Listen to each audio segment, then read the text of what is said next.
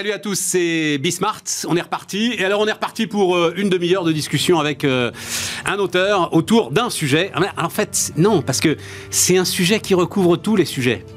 Et quand je dis ça, c'est presque devenir euh, du Raymond DeVos. Quand je dis ça, c'est le sujet. Le sujet qui recouvre tout le sujet, c'est le sujet. Et c'est justement le problème. On va parler de statistiques, vous allez voir. De statistiquement correct. Allez, c'est parti, c'est Bismart.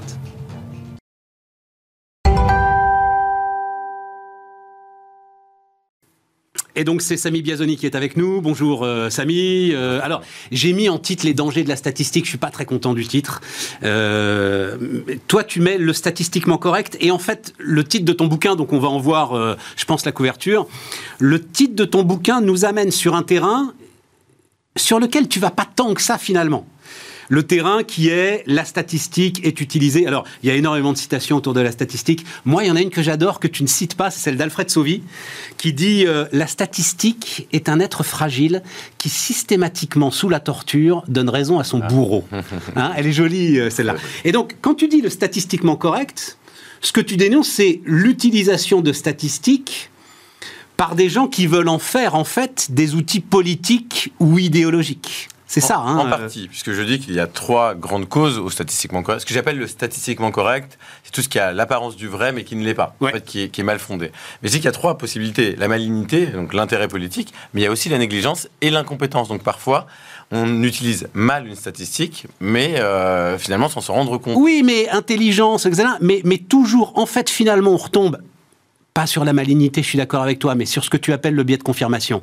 C'est-à-dire que c'est toujours la statistique qui est utilisée, alors encore une citation, euh, comme un ivrogne utilise un lampadaire mmh. pour s'y appuyer, non pas pour s'y éclairer. Mmh, elle est jolie, celle-là aussi. Eh c'est une béquille euh, très utile, euh, une béquille rhétorique, si je puis dire. Et alors, plus qu'une béquille, en réalité, euh, c'est même un argument massu, souvent, la statistique. Elle a une place très particulière. Ce qu'on appelle le préjugé de supériorité analytique en termes très pompeux.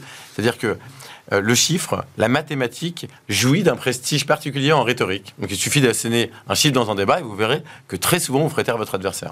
Alors, et vous le dites d'ailleurs très justement, euh, parce qu'on est quand même, et on va y aller hein, dans le détail, sur des sciences humaines, même l'économie qui... Euh, quoi qu'on en dise, enfin il y a un conflit là-dessus, mais hésite entre le mathématique et la science sociale. C'est une science humaine qui utilise beaucoup de mathématiques. C'est une science beaucoup humaine. de mathématiques, mais qui en utilise quand même de plus en plus.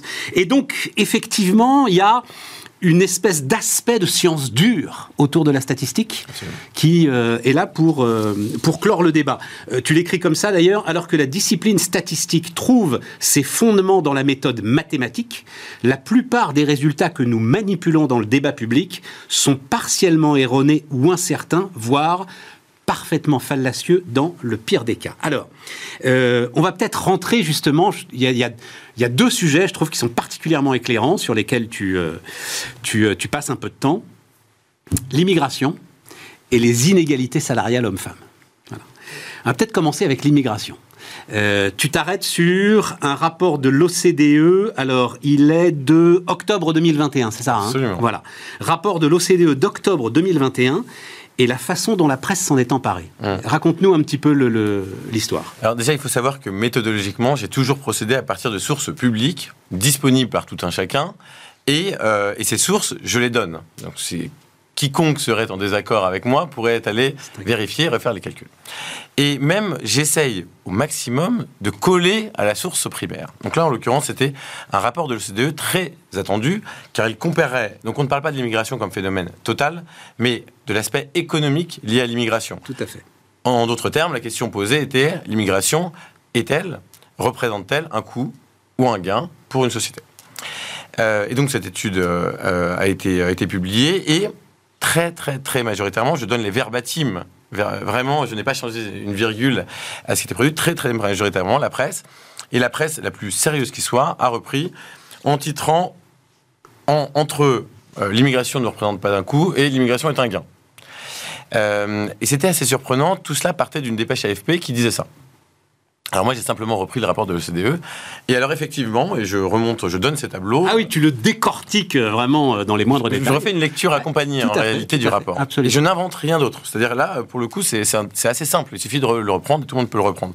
Effectivement on se rend compte que lorsqu'on n'intègre pas tous les éléments de la dépense publique euh, et que l'on tient compte simplement des personnes arrivantes, oui, on peut voir que l'immigration n'est pas un coût.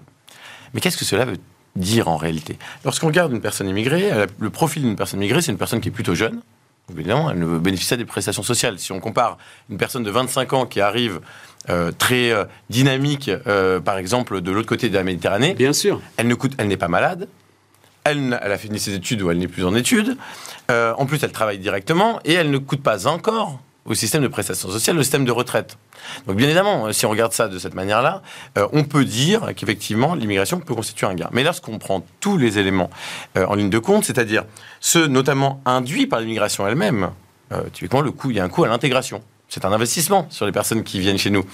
et ce coût-là, lorsqu'on intègre, lorsqu'on intègre aussi le coût des enfants, parce qu'effectivement, quelqu'un qui arrive n'est pas une personne qui restera toujours figée à 25 ans et qui n'aura pas de vie. Et donc l'éducation des enfants, la prise en charge, à ce moment-là, et c'est écrit noir sur blanc dans le rapport, il y a un tableau complété disant, si on a une vision holistique du phénomène, l'immigration est un coût. Oui, parce que pour être bien clair, notre sujet là, ce dont on parle, c'est pas de savoir si, euh, euh, enfin, qui a tort, qui a raison, c'est pas notre sujet. Notre sujet, c'est effectivement de voir comment est-ce qu'un rapport très complet en fait, hein, sur lequel tu dis, il y a vraiment pas de reproche à faire, a été utilisé par euh, la presse pour aller dans le sens en fait qu'elle voulait démontrer. C'est ça. Euh, oui, alors c'est difficile maintenant. Moi, je me garde de toute interprétation. C'est-à-dire, j'ai pas de thèse quant à ce qui s'est passé. Ce qui s'est passé, à minima, c'est de la négligence. Puisque l'AFP a donné une version et que presque tout le monde a, suivi la version, de, la version de Sans prendre une seconde sur un débat extrêmement important, d'aller revérifier la source première, simplement de passer un quart d'heure à au moins Ce qu'on a du mal à comprendre, ce qu'on peut comprendre pour énormément d'organes de presse, euh, voilà, j'ai été journaliste pendant 30 ans, la reprise de l'AFP est évidemment le, la nourriture première d'énormément d'organes de presse. Ce qui est moins compréhensible pour des organes très prestigieux et qui ont les moyens de vérifier, tu cites Libération, tu cites Le Monde sur, euh, sur ce sujet-là. Oui, France Info. Ou France, France Info, oui. France Info, et, France Info, euh, y aller. Ouais. mais c'est pas ce qu'on attend des services publics. Je suis désolé, on attend une, parole indépendante, informée. Le, la clé de ce chapitre sur l'immigration, ce qui est très très intéressant, c'est que tu dis en fait, et tu reprends là d'ailleurs les travaux de Michel Tribala, hein, si euh, je ne m'abuse, entre autres, en fait on est aveugle. Exactement. Elle, le dit très bien, c'est une démographe qui a beaucoup travaillé sur, sur le phénomène d'immigration. Elle dit, euh, quand, quand, on se compare, d'ailleurs l'étude OCDE est intéressante parce qu'elle donne la position de la France du point de vue du coût du gain économique de l'immigration par rapport à ses pairs, ses pairs étant les autres pays de l'OCDE, c'est-à-dire des pays qui ont à peu près des niveaux de vie homogènes. Euh, et on se rend compte qu'il y a une variabilité en plus. Je vais faire une incise. Là, on a évoqué un élément qui était la prise en compte des enfants, la prise en compte du coût total, etc. Mais il y a d'autres éléments. Que veut dire un immigré dans le débat? Euh, Est-ce que dans la psyché collective et dans le débat public, lorsqu'on parle de l'immigration, on parle des ingénieurs américains? Je n'en suis pas certain. Donc, si vous dites maintenant, j'ai envie de tirer des conclusions politiques à partir de ce résultat, vous êtes à minima, si vous êtes honnête intellectuellement, obligé de dire il y a des personnes qui vont faire un chemin d'intégration un petit peu plus long, parce qu'elles sont moins éduquées, parce qu'elles ne parlent pas la langue. Donc, ça, c'est un coût particulier. Et puis, j'en ai d'autres qui sont, si je puis dire, euh, euh, déjà euh, intégrables, prêtes à intégrer, puisqu'elles sont beaucoup plus proches de nous. Comme, comme nous, on a des pays pour lesquels il va falloir beaucoup plus d'efforts pour un Français. Donc, même si on était honnête, en réalité, le coût qui est donné, il est bien plus important. Puisque là, on mêle des gens qui sont des étudiants qui viennent avec un visa particulier ou des jeunes professionnels avec des gens qui, pour qui il va falloir beaucoup apporter. Ce qui ne veut pas dire que c'est un problème. Mais à mal décrire les choses, on, ne peut pas les traiter. Voilà. Parce qu'on mélange tout. Et donc, euh, Michel Tribala dit, en fait, on n'est presque pas capable de le savoir proprement. On a des études qui sont imparfaites et en plus, on sait mal analyser les éléments. Et on refuse les statistiques ethniques, mais euh, on y reviendra à la fin de cet entretien si euh, on a le temps. Alors, la clé de à mal décrire les choses, on ne peut pas résoudre le problème. C'est le cœur du chapitre sur les inégalités salariales hommes-femmes. Mmh, exactement. Alors en fait, euh, tout a commencé avec les grandes campagnes euh, autour de l'égalité entre les hommes et les femmes. D'une manière générale dans la société, c'est d'ailleurs, euh, ça a été une des causes principales du premier mandat Macron, une cause nationale, grande cause nationale. Et donc on a beaucoup entendu, notamment Madame Marlène Schiappa dire il est parfaitement anormal d'avoir 27% d'écart, 25%, 27% selon les versions, euh, d'écart entre les hommes et les femmes. Et effectivement, personne, aucun citoyen normal, équilibré, humaniste, serait en désaccord avec ça. Ça, c'est la théorie. Euh, lorsqu'on regarde comment ce chiffre est produit, euh, déjà on s'aperçoit assez vite qu'il est plus défendu par les ministères eux-mêmes. C'est-à-dire qu'une fois la campagne passée, très très vite, les chiffres ont changé, c'est devenu 16%. Maintenant, le discours gouvernemental, c'est 9%. Non pas parce que les inégalités ont été réduites, mais parce que simplement, méthodologiquement, il y a eu des ajustements qui ont été faits. L'INSEE est passé par là, un certain nombre de personnes ont écrit, et donc on a compris que ce n'était pas tout à fait honnête. Euh, pour le dire simplement, euh, dire qu'il y a une discrimination parce qu'il y a, si je prends toutes les femmes, je calcule en moyenne leur salaire, et je prends tous les hommes, je calcule en moyenne leur salaire, il y a 27% d'écart, ce qui est vrai. Le chiffre est statistiquement Voilà, correct. le chiffre est La statistiquement moyenne n'est correct. pas fausse. Il n'y a pas eu d'erreur sur ce calcul-là. Exactement. Simplement, on ne compare des phénomènes qui sont ni à profession égale, ni à temps de travail égal, ni à qualification égale, ni à attitude face au travail égale. Et donc, on ne compare pas les mêmes phénomènes. Ce serait exactement comme si on disait je déclare grande cause nationale la discrimination vis-à-vis des personnes à mi-temps parce qu'elles gagnent en moyenne 50% de moins. Personne n'irait dans la rue pour défendre cela. Euh, et là, c'est à peu près pareil. C'est-à-dire qu'un des grands facteurs qui explique cet écart, d'ailleurs, quand on l'enlève, déjà, on, on, abaisse très vite la différence autour de 15%, c'est la différence de temps de travail. C'est-à-dire qu'en fait, si on compare quelqu'un à plein temps et quelqu'un à mi-temps, bien évidemment que les personnes n'auront pas le même salaire, mais ce n'est pas lié à leur genre. Ce qui est lié en revanche à leur genre, c'est le fait qu'il y ait une différenciation de temps de travail. La question politique qui doit être posée, c'est pourquoi les femmes doivent s'arrêter plus que les hommes. Exactement. C'est là l'inégalité. L'inégalité, elle est sociale, elle est représentationnelle, elle est culturelle. Et c'est de cela dont on doit parler. Or, la manière dont on le présente, ce serait comme s'il y avait un grand complot masculiniste qui décidait de moins payer des personnes en raison de leur sexe. Ça se passe pas comme ça. En tout cas, c'est pas ce que les chiffres montrent. Euh, donc, il peut y avoir un reliquat d'ailleurs de discrimination. hein, je, ne le nie pas, mais il est de l'ordre de quelques pourcents peut-être. Et encore.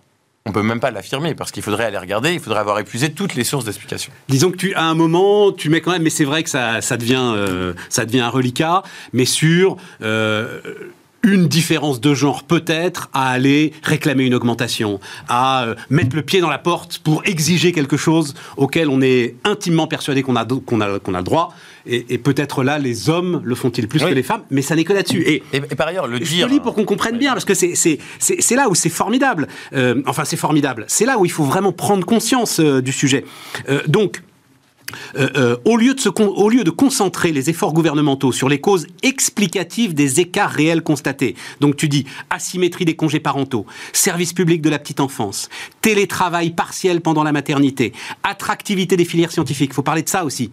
Les femmes sont moins bien payées parce qu'elles ont de plus mauvais jobs, enfin, elles ont des jobs moins bien payés. Pourquoi? Parce qu'elles Certaines filières, plus- quand on se Voilà, dirige vers la soci- on se- on se dirige vers les, les études de, de- de culture, par exemple, on sait qu'en moyenne, le secteur culturel paye moins parce qu'il est très attractif, donc il paye moins que des métiers plus arides de techniciens en soudure, Absolument. Euh, qui sont majoritairement masculins. Attractivité des filières scientifiques, la banque, hein, tu parles de la banque, il y a assez peu de femmes dans les salles de marché, euh, par exemple, voire incitation à la reconversion professionnelle. Donc, plutôt que de s'occuper de ça, on a surtout promu des dispositifs de façade aussi onéreux qu'inefficaces. L'index de l'égalité professionnelle, instauré en 2018 par la loi sobrement nommée pour la liberté de choisir son avenir professionnel, requiert le calcul d'un indicateur quantitatif d'écarts salariaux de la part de toute entreprise d'au moins 50 salariés, faisant fi des précautions élémentaires en matière d'échantillonnage statistique. Ah oui. Donc en fait, euh, voilà, on a... Faire des moyennes sur 50 personnes, je vous garantis que euh, aucune non, méthodologie. c'est pas le sujet, quoi. C'est pas le sujet. Si, alors, il peut y avoir, euh, marginalement, des, des entreprises pour lesquelles ça se passe pas bien. Il y a des problèmes de représentation, il y a des problèmes de, de relations entre les individus, mais c'est parfaitement marginal. Voilà, c'est ça. Voilà. Et, et les grands groupes, là où les choses se jouent, ce sont d'autres facteurs. Donc, euh, peut-être faudrait-il euh, collectivement être honnête vis-à-vis de nous-mêmes si on veut véritablement lutter contre ces différences. Et là, on fait comme si, en réalité, on met des dispositifs en place qui ne changeront pas la donne. D'ailleurs, la donne n'a pas changé. D'ailleurs, la n'a pas changé, non, absolument. n'a pas changé fondamentalement, parce que tant que les femmes n'iront pas être ouvriers soudeurs, euh, à même proportion que les hommes, elles, manifestement, elles gagneront moins. Euh, par ailleurs, je donne un, un autre exemple. L'attitude face au travail. C'est souvent euh, plus difficile à entendre, puisque euh, les leviers, les ressorts sont psychologiques, mais il y a beaucoup d'études de, de- de psychologie du travail qui l'ont montré. Il y a une étude que je cite qui a été faite sur un million de chauffeurs VTC aux États-Unis. Eux, leur salaire est uniquement conditionné par leur effort. D'accord? Personne ne décide de leur salaire. Euh, Puisque la plateforme applique une grille. Ouais, ne regarde c'est leurs heures de boulot, point et pourtant, il y a 11% d'écart. Dans cette étude, il y avait 11% d'écart entre les chauffeurs hommes et les chauffeurs femmes. Donc les chercheurs étaient très surpris. Donc ils sont allés regarder les facteurs explicatifs. Il y en a plusieurs. Les hommes acceptent une amplitude horaire plus grande. Les hommes vont dans les zones les plus dangereuses. Typiquement, il y a des quartiers où, où personne ne va, et puis il y a quelques hommes qui acceptent d'aller, et ces hommes sont récompensés puisque les courses sont plus chères. Les hommes roulent, fait très amusant, un peu plus vite. Donc ils, peuvent prendre plus de courses. Donc il y a une attitude face travail qui est différente, et vous voyez, on peut en arriver à un 11% sans aller chercher des choses très compliquées, avec des facteurs relativement simples. Donc ce que, ce que je dis, c'est que une démocratie qui fonctionne bien, elle est honnête vis-à-vis d'elle-même. Elle peut tout à fait, euh, elle doit même continuer à combattre les, les phénomènes de discrimination, mais en les caractérisant bien. Euh, et puis pour le reste, elle va traiter les sujets comme des sujets politiques, avec beaucoup de décontraction. Typiquement, euh, la question, l'élément principal qui détermine les carrières entre les hommes et les femmes, les différences, euh, c'est, disons, à, métier, compétences et postes égales, c'est la maternité. C'est la maternité. Donc bien évidemment, si vous voulez avoir une politique très volontariste, c'est très simple. Vous obligez tout le monde. Je, ne dis pas qu'il faut le faire, hein, mais vous obligez, comme certains pays nordiques, à avoir exactement les hommes et les femmes s'arrêtent 4 mois ou 5 mois de la même manière. Et là, vous aplanissez tout de suite pour un employeur, il n'y a absolument plus aucun risque à prendre un homme, une femme avec des effets pervers quand même, et c'est pour cela que la, la statistique et, et, et, la politique euh, sont des arts compliqués. Quand vous faites ça, en revanche, vous vous encouragez alors l'emploi des seniors, ce qui est plutôt positif, puisque vous direz, ils n'auront pas d'enfants, et l'emploi des plus jeunes. Ce qui est aussi positif, puisque l'entrée dans le marché du travail est difficile. Donc il y a des effets d'externalité, il faut y songer, c'est un choix de société voilà, mais c'est cher. Tout ça est passionnant, mais le cœur du truc, et c'est pour ça que je voulais qu'on commence avec ça, c'est si tu ne euh, définis pas clairement quelle est la cause du problème, tu ne peux pas le régler. Et, Exactement. C'est pour ça qu'on a l'impression aujourd'hui. Et, et, on est aujourd'hui dans un débat surréaliste, je l'ai dit euh, à de nombreuses reprises, autour de euh, régularisation ou pas euh, des immigrés qui aujourd'hui travaillent dans les chantiers, dans les cuisines, dans les EHPAD, enfin, etc. Et tout. Débat surréaliste parce que nous n'avons aucun chiffre. Ouais. Parce que le ministère nous travaille, nous balance un truc, c'est 8000 par an. 8000 par an seulement, vous êtes sûr? Il suffit que tu fasses euh, le tour d'une quinzaine de patrons et ils vont te dire non. De toute façon, c'est plus simple que ça. Les entrées illégales en France, c'est plusieurs centaines de milliers de personnes. Enfin, c'est 100 à 200 000 personnes, a priori, selon le démographe. Donc, évidemment, tout, tout, le monde ne travaille pas, ce qui est bien malheureux, mais c'est clairement pas 8000 personnes par an. Voilà, Alors, peut-être que 8000, c'est le chiffre des métiers en tension. euh, Mais, mais bien évidemment, si on ne dispose pas d'informations, déjà, c'est très compliqué de caractériser les phénomènes. Et tu peux pas objectiver le sujet. Et donc, tu te retrouves dans des batailles de ressenti, Ouais. qui sont des batailles terribles. Tu le décris très bien. On va pas rentrer là-dedans parce que c'est vraiment hors du champ économique. Mais tu le décris très bien sur les phénomènes de violence et sur la difficulté à faire des statistiques sur, euh, sur, euh, Sur la criminalité. Voilà, sur les phénomènes de criminalité et sur les, les phénomènes de, de violence. Euh, je voudrais revenir sur le champ politique et puis après on retournera sur, euh, sur le champ économique. Euh, parce que je me dis à un moment, Marlène Schiappa quand même, enfin Marlène Schiappa ou ses services, pourquoi est-ce qu'ils partent? On peut pas leur reprocher de pas être sincères sur ce sujet. Pourquoi est-ce qu'ils prennent pas le sujet à bras le corps en se disant bon bah on va essayer de le régler et on, donc on va faire le boulot que tu as fait, on va revenir à la source.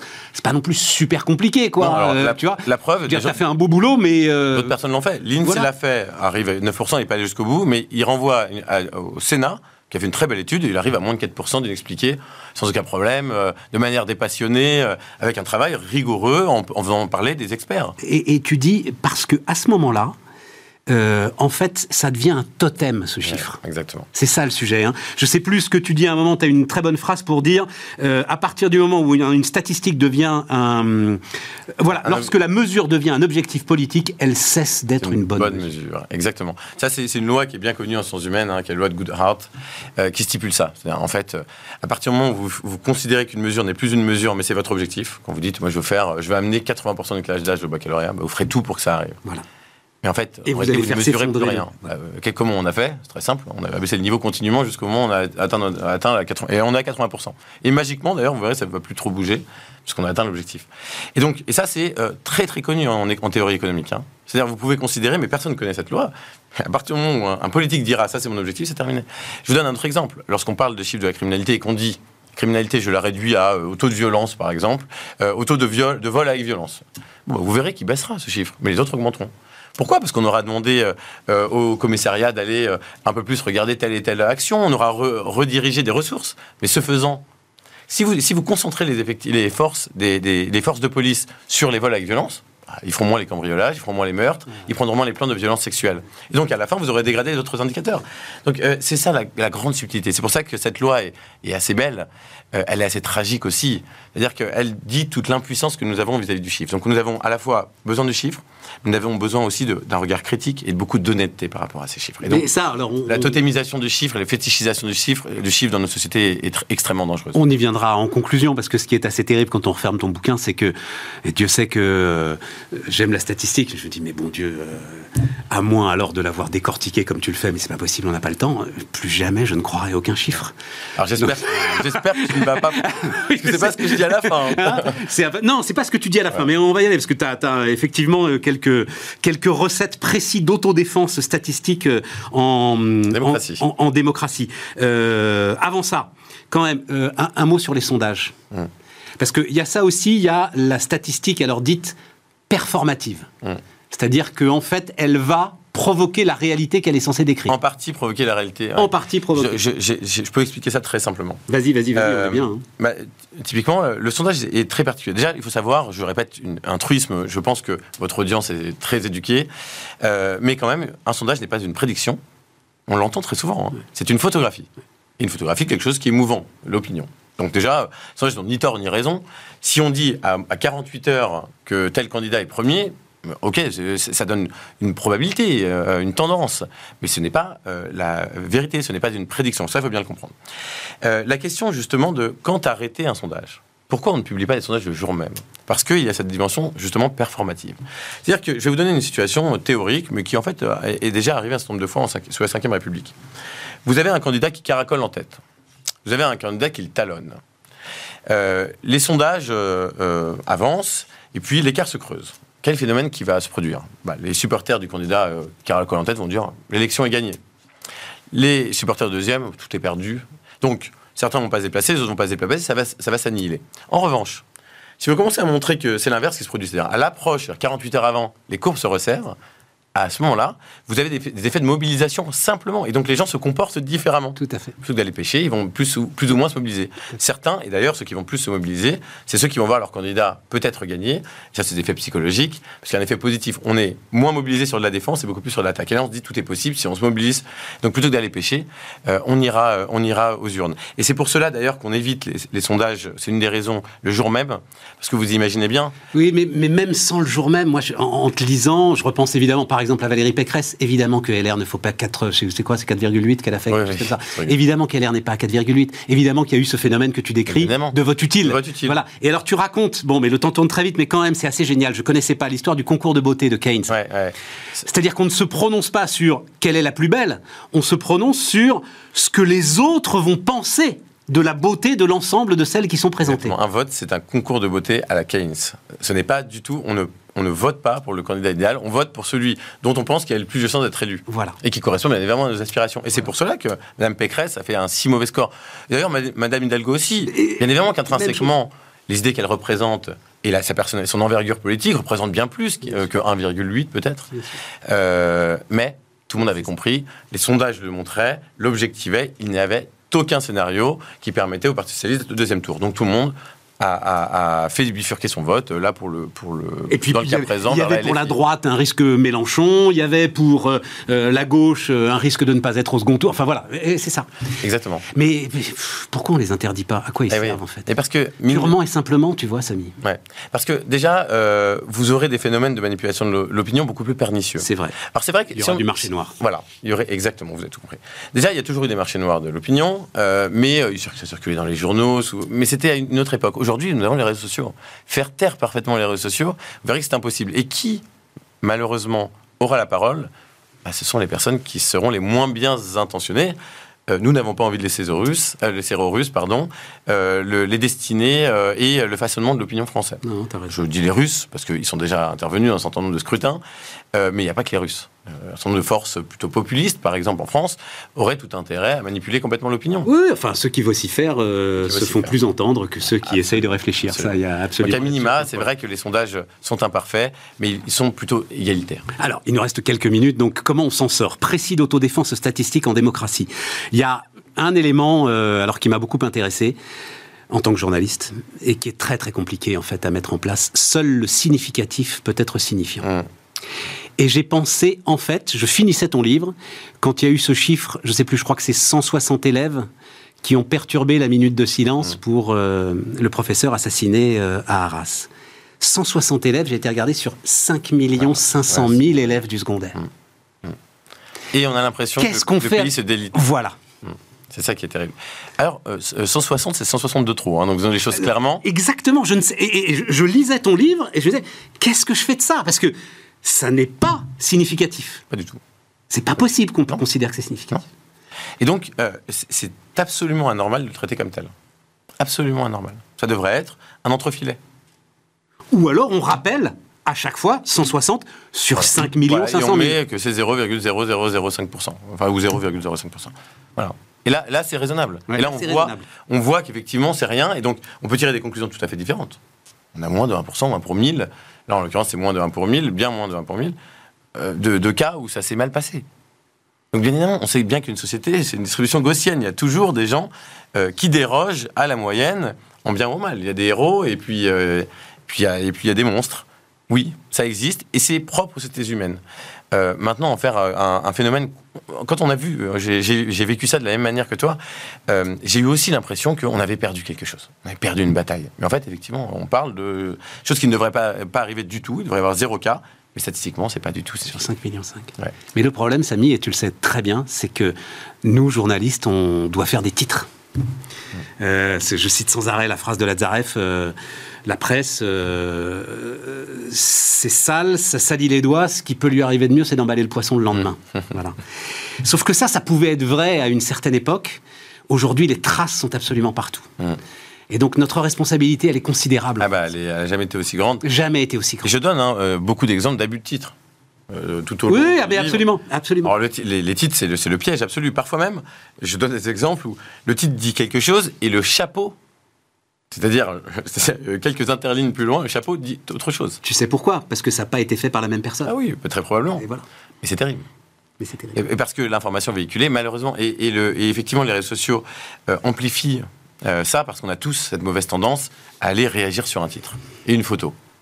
Sans avoir lu, parce que ça accrédite notre vision du monde. Ce Donc- faisant, on crée ce halo informationnel qui est faux, qui donne une mauvaise représentation de ce que pensent les individus et du, et du vrai. et qui ne permet pas de résoudre le problème. Non, Voilà. surtout pas. Bah, même qui amplifie en le cristallisant. Bon, on n'a pas le temps, mais justement, comme ça, euh, les gens iront lire ton bouquin, mais le chapitre sur la querelle des prénoms est formidable. Voilà, je vous le résume, en fait, on ne peut pas savoir, point à la ligne. Voilà, enfin, le boulot est hyper compliqué pour savoir si effectivement il y a davantage euh, que dans les années 60 de prénoms euh, à consonance euh, Arabo-musulmane. nord-africaine, c'est Oui, ça, voilà, euh, arabo-musulmane. qui étaient donnés. euh, voilà. On peut quand même dire des choses, mais ça demande des études très sérieuses, très sérieuse. complexes. Enfin, à la fin, on comprend que c'est quand même. Enfin, tu n'y arrives pas. Voilà, tu dis, c'est un peu compliqué d'arriver sur d'arriver sur un chiffre. Bon, et la conclusion, c'est quoi? La conclusion, c'est faites attention aux chiffres. Voilà. hein. Ça serait la seule conclusion. C'est-à-dire, gardons absolument le- la question que tu me posais sur les sondages, c'est une bonne illustration. Effectivement, moi je dis maintenant de plus en plus, c'est un peu comme la démocratie, la statistique. C'est le pire système à l'exception de tous les autres. Ouais, t'as raison. Donc en démocratie, c'est le pire argument à l'exception de tous les autres. Donc quand quelqu'un viendra me trouver un meilleur argument pour euh, générer des consensus et établir des vérités objectives, je le recevrai, mais c'est jusque-là toujours mieux que, les- que la poésie, euh, que les discours militants, que les idéologies, que la philosophie, pour faire de la politique, j'entends, et pour vivre ensemble. Donc on essaye de- d'être raisonnable par rapport à ça, et effectivement, le dernier chapitre vise à donner des pistes, donc j'essaie de pro- de- de- d'amener des propositions concrètes pour réarmer le citoyen. La première des propositions, c'est de lire l'ouvrage, mais euh, après... après La deuxième, c'est de développer ses compétences, après, mais c'est le- le- Non, mais à minima. il est euh, tard et on n'a pas le temps. en dé- Oui, mais en démocratie, on a des intermédiaires. Et ces intermédiaires-là, les institutions, les journaux, ont une responsabilité qu'ils n'assument pas aujourd'hui. Tu as parfaitement raison. Samy Biazoni, donc, qui euh, nous accompagnait cette semaine, et on se retrouve avec grand plaisir. Donc, le bouquin s'appelle Statistiquement correct, hein, le statistiquement correct. Et euh, ben, on se retrouve la semaine prochaine avec euh, grand plaisir.